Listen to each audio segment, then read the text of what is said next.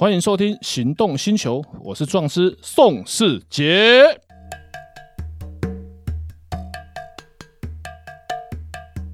欢迎收听《行动星球》，我是壮师宋世杰。本节目由钢弹雾灯冠名赞助播出。来，这一期的来宾又是美食社团的管理员 James。来，上一次聊法律问题，好像聊得意犹未尽哦，okay, 还没有什么法律问题要来给我赚一点咨询费。那个，像大家很喜欢吃牛肉面，嗯，然后牛肉面那个肉块有时候分大跟小，那有时候那种泡面呢，还是外面煮的那个肉大小都不一样，那这是有算法律上的。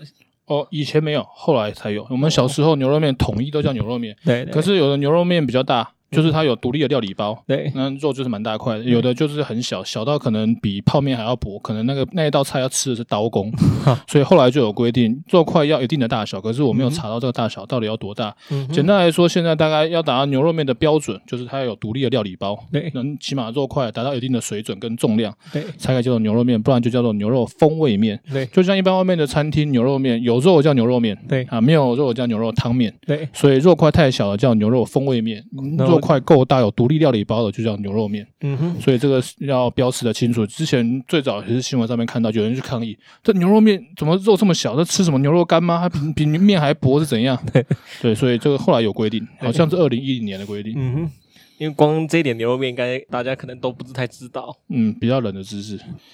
然后再来就是。那如果说我现在是定位，嗯、那我原本事我是订包厢，订搞不好我这边有十个人，他说给我十个人的包厢，嗯、结果现场去的时候，他跟我说，哎、欸，我们那个包厢要让给比较大的客户，所以叫我们今天做外场。嗯、啊，但是我心里很 emo 不爽说，说我前一个月就已经跟你讲说我要订十个人的包厢，为什么我今天订不到包厢？你叫我滚去外面吃饭。这样这样这样有有环保吗？呃，有，那看有没有付定金。有，嗯、因为我们电话里面口头上面的承诺也算是契约。那我们今天要求的包厢是我们用餐环境指定要包厢，那就必须要给我们包厢。如果我们有付定金，他到现场没有给我们包厢的话，那我们可以要求不要用餐，那他就必须要退定金。假设。定金是两千的话，他就还两千，再退两千，总共给我们四千，就是违反契约的精神。因为我就是需要包厢的空间，像我说可能谈生意的场合，商业机密不想给其他人听到，那用餐的时候就会指定一定需要包厢。那这个时候我既然已经说了我要包厢，那你就必须要给我包厢。到现场如果没有给我包厢，那就违反当时的契约的内容，那就视同违约。如果通常包厢那些或者包场嘛，我们车队常常要包场，都要需要先付定金。那如果单方面取消或者单方面与我们的契约精神不符合的话，那就是需要退定金这个部分。对，这也是有法律的问题。那如果是说我今天订的这家餐厅是，它是那种它是那种鸭子啊，说要前一个月要帮你叫好这只鸭子。那如果但是因为你没有说，因为你刚好说那个这家要包厢，刚好我没有包厢，那那那这只鸭子怎么办？我告诉我我不要这家餐厅，我不吃这家这家餐厅了。这没有什么问题。因为我们要求要包厢，那人家跟你硬要说，我已经帮你弄好，帮你准备好一只鸭子给你了。嗯，那你跟我说你现在你要取消，跟我跟我取消，你不吃了，我只叫你只是去跟你协调说，请你去外面这样吃饭而已。那我已经帮你准备好你的料理了。嗯，那这样会怎么办？如果是店家硬凹的话，打电话给我啊，怎么办？因为你本身他违约在先嘛，嗯、我需要包厢，你没有包厢，对那你食材我定金也付了，那你食材部分准备的耗损，这是你显而易见的。为什么？客人要求要包厢，你没有包厢，那你就要做好准备，他可能会不用餐。那本身这个部分不是我们单方面说我们不要用餐，嗯、而是你没有给我们我们需要的包厢环境，导致我们不用餐。那在民法上面的话，店家不能跟我们求偿，因为他们违约在先，不是我们单方，不是我们现场发现鸭子太小，我们不吃。嗯，哦，那现场发现鸭子太小不吃，那这个是我们的问题，因为鸭子大小，餐厅不会明文告知，不会跟你说我这只这只鸭可能要。五公斤重，鲍鱼有了三头鲍、五头鲍，那个会有有规定的。哦，那鸭子大小到现场发现跟我们预期的不一样，我们单方面不吃，那这个他可以告我们，基本上我们可能就会比较官司可能会打不太赢，因为大小是个人认知。我看过一只这么大的鸭子，也看过这么小的鸭子，烤鸭只要拿去烤，又是鸭就叫做烤鸭。可是我们觉得烤鸭应该这么大，可它来了一只一只这么小。那就是个人认知的问题，那你就要看那个当时有没有跟讲好说我们要多大的鸭，像鱼也是啊，一条石斑鱼，石斑鱼有这么大只，有这么小只的，他来的都是石斑鱼，我们一个一桌十个人吃，像上次我们吃饭那么多人，十个人吃一条这么小的石斑鱼，是不是石斑？是石斑啊，只要来的是石斑，不要给我来无锅鱼，来的是石斑，我们也不能告他，只是小了一点。那至于与内容，就像很多人会讨论到这个问题。餐厅的广告在外面都很漂亮，对，都是找专业摄影师拍的，食材一定是用顶尖的食材对。进去里面吃了，发现不是这么一回事，这有没有问题？有没有法律问题？当然有，构成诈欺。嗯很多年前我去餐厅吃、呃、明虾，我还记得四百八十块，我想说四百八十块明虾一只也是行情价，嗯哼，结果来到现场是给我两只草虾，我差点写状的告他，为什么？那个不是大小的问题，那品种就不一样，壳长得就不一样啊！我要吃大闸蟹，你给我来万里蟹，给我来三点蟹，可以吗？当然不行啊！对对，那这个部分有没有构成诈欺是有的？有，那当然他们餐厅都会写什么本餐厅保留最终解释权啊，什么什么之类的。嗯我们可以接受那个明虾小只一点，但是不能接受明虾给我换成草虾吧？对不对？这个大家也不是你也不能接受啊，对对对不对？大闸蟹季节我们就要去吃大闸蟹，不好意思哦，大闸蟹卖完了，我今天给你杀工可以吗？当然不行了，是杀叉叉，这个不能讲。啊好，OK OK，对，那这个就这个就会有内容标示，不是？我们今天就是要吃大闸蟹，我今天就是要吃明虾，就像我们今天就是要去做包厢一样，我们会先告知。那那如果说，如果你今天是去吃那个大闸蟹，然后突然他跟你前一个月后前几个礼拜，他跟你说，呃，已经这个季节刚好遇到什么季节运问题，所以跟你说已经没了，嗯然后看你要不要转改吃别的。那这部分有算什么？有有有，如果我们付定金的话，我们可以要求退订，他就需要全额退我们，才要再赔偿我们一倍的定金，因为你该卖因为他有我的，提前先跟你讲、欸，哎，那有提前跟我讲，那还是违约啊，还还是构成违约啊，因为我就是要定，那你不管基于什么原因导致这个产品不没有出现的，对，就跟我们卖车一样啊，我今天卖你这台车。结果后来我才发现，这台车其实我另一个客人已经付定金贷款送件了，那我也我也跟你收了定金了。对啊，他的先送已经送件贷款过件，当然要先可能要先卖他了嘛。那我今天给你收定金是不是我的过失？这是我的问题嘛？嗯我们车十台八台，搞不好一两台忘送件，我们真的忘记车型如果要重复的话，嗯嗯，那这是我的问题。那他已经我收了定金，我就收多少定金，我要全全额退给他这个定金，还要再赔一倍的定金，这是民法规定的。了解，对啊，所以不管什么原因，大闸蟹没有了，那就是违约嘛。那违约，我们如果付定金的情况就要退订。那如果没有付定金的话，那就是浪费一下大家的时间，帮电话公司增加一点业绩，就是占一些他们的流量，大概就是这样而已。OK OK，然后再来就是说，如果去一家餐厅吃饭，然后搞不好他的桌面上很不干净啊，又有老鼠、蟑螂之类的，嗯，然后导导导致我吃的不是很愉快。那我事后可以跟店家说，哦，我吃在你们餐厅我吃起来不愉快，那我可以不要付钱吗？嗯，不行。因为你因为你有吃的，对，啊，或者说如果他菜还没来，我没吃，我跟你说我我不想吃了，因为我没有食欲。嗯，这样的话倒可以。那店家会说我已经帮你做好了，你跟我说你你不要吃，那你利息真下呀。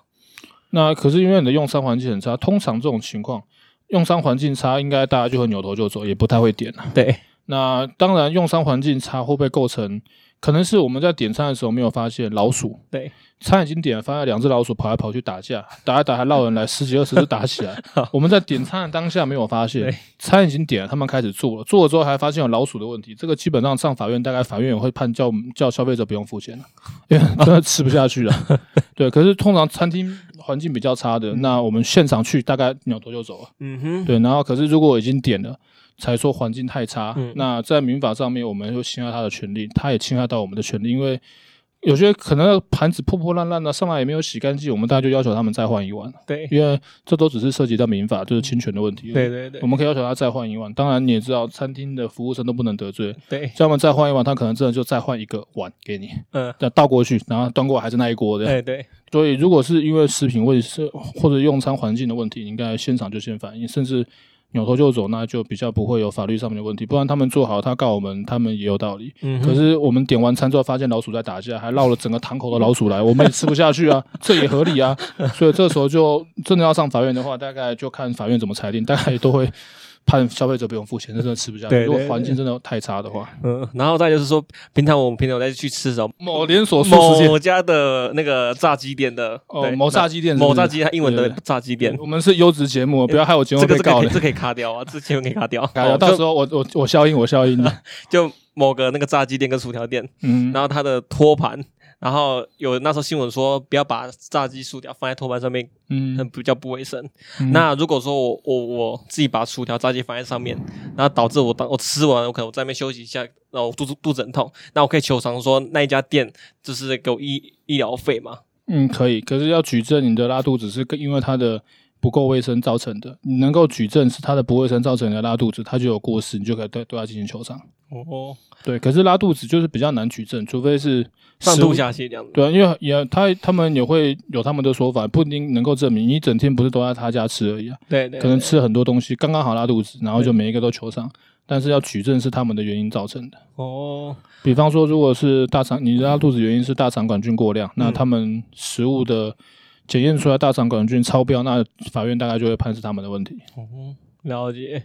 那那还有一点就是说，我看这家店的 menu，呃，食物拍得很漂亮，结果我我进去吃，怎么才几只鱼而已？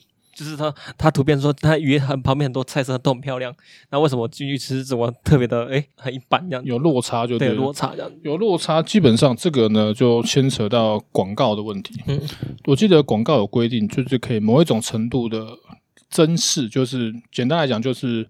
一百分的东西拍成一百二十分，在一个这是一个很抽象的，在一定限度之之内是可以的。嗯哼，像我刚才讲的，我点的是明夏给我来的炒虾，那就太夸张了。嗯，可是我们今天这一盘照片上看起来有十五只，他送上来大概十一二只。嗯，基本上这个可能还是在允许的范围之内。哦，就是你的误差不可以误差到太大。哦，那如果是说我看有些的布洛克还是 Google 评论。他说：“哦，每个人都是说吃完这家好吃好吃，就结果我自己觉得吃完感觉好像被骗了，怎么难吃这样子。嗯、那这这样有犯法吗？嗯，这样在法律上面是不会构成诈欺，也没有任何法律的问题。因为好吃不好吃呢，这是个人感官的问题。就像人长得漂不漂亮、帅不帅，这是个人感官的问题。米其林我吃过，也不是每家都好吃啊，可能是我的口味跟美食评论员。”他们的或是他们的评分标准不一样，或者是跟布洛克写的感官标准不一样。那他觉得好吃，不代表我觉得好吃。那我觉得好吃的东西，也可能他觉得不好吃。所以这样不会构成诈欺这个问题，因为这是个人观感的问题。就像我觉得这个女生长得很丑，在法律上其实是没有犯法，因为我觉得，我觉得她长得丑只是个人感觉的问题。所以这每个人的标准不一样，所以这个部分。你看了美食部落客，或是看了 Google 评论区，就会发现不好吃，也不会构成诈欺，嗯、因为他们本身并不是要以诈术使之财物交付，他不是为了要骗你钱，因为没有餐厅人家都会说好吃啊，再好吃的餐厅也会被人家嫌呐、啊。对对，当然我们去的话，我们会有很大的期待，嗯哼，很大的期望，结果到现场很失望，那不一定可以构成诈欺。所以，比方说要产品标示不符啊，像那个明虾被换成草虾了，然后大闸蟹换成沙贡，这种就会构成诈欺。了解，然后再就是那个，像现现在上班族比较不是比较重比较注重热量，嗯、就是说可能我今天自己带带便当啊，然后或去外面买。那如果说我今天去外面买个像是一个水煮餐，然后它热量搞不好写六百到七百，但是如果是说明眼人知道说，其实这个便当其实都差不多到八百到一千，那这这有办法吗？我记得食品卫生法规定，它的内容物标识可以允许的公差是百分之二十，就是它的成分各种百分之二十。那所以热量的话，因为热量是一个很要去要去鉴定是一个比较抽象的东西，因为一样是米，不同的品种米热量是不一样的，花生不同的花生热量是不一样，所以它会有一个允许的误差值，所以误差不要超过二十趴，应该都是没什么问题。那这二十趴的的正负应该还蛮那蛮大的。有啊，正二十跟负二十加起来就四十，就蛮大的。这个很难很很难抓吧？嗯，对啊，这个就是你认真拿去送去 S G A 实验，应该是验得出来，应该不会有那么无聊了。嗯，说为了我，因为我为了要瘦身，然后给我吃那么重的那么高热量食物，不会啦，因为要瘦身就多运动嘛，对不对？像我们都爱吃好吃的，我们都维都好好的运动，就知道还好。那只是因为热量它本身就有一个，它就算认真每一种食材。按照米粒好了，每一种米粒的大小都一样，即便是重量都一样，嗯、那还是会有一些公差在。像鸡肉也是啊，对，对，它每一样的重量的鸡肉，有些密度高，有些密度低，有些含骨头，有些骨头含的比较少。对，那这都会导致热量不一样。对对对，所以那个它会有允许这个百分之二十的公差是还蛮合理的。嗯哼，看来还有很多问题。对，来留我们留到下一集讲。OK，啊，本节目由钢弹五人冠名赞助播出。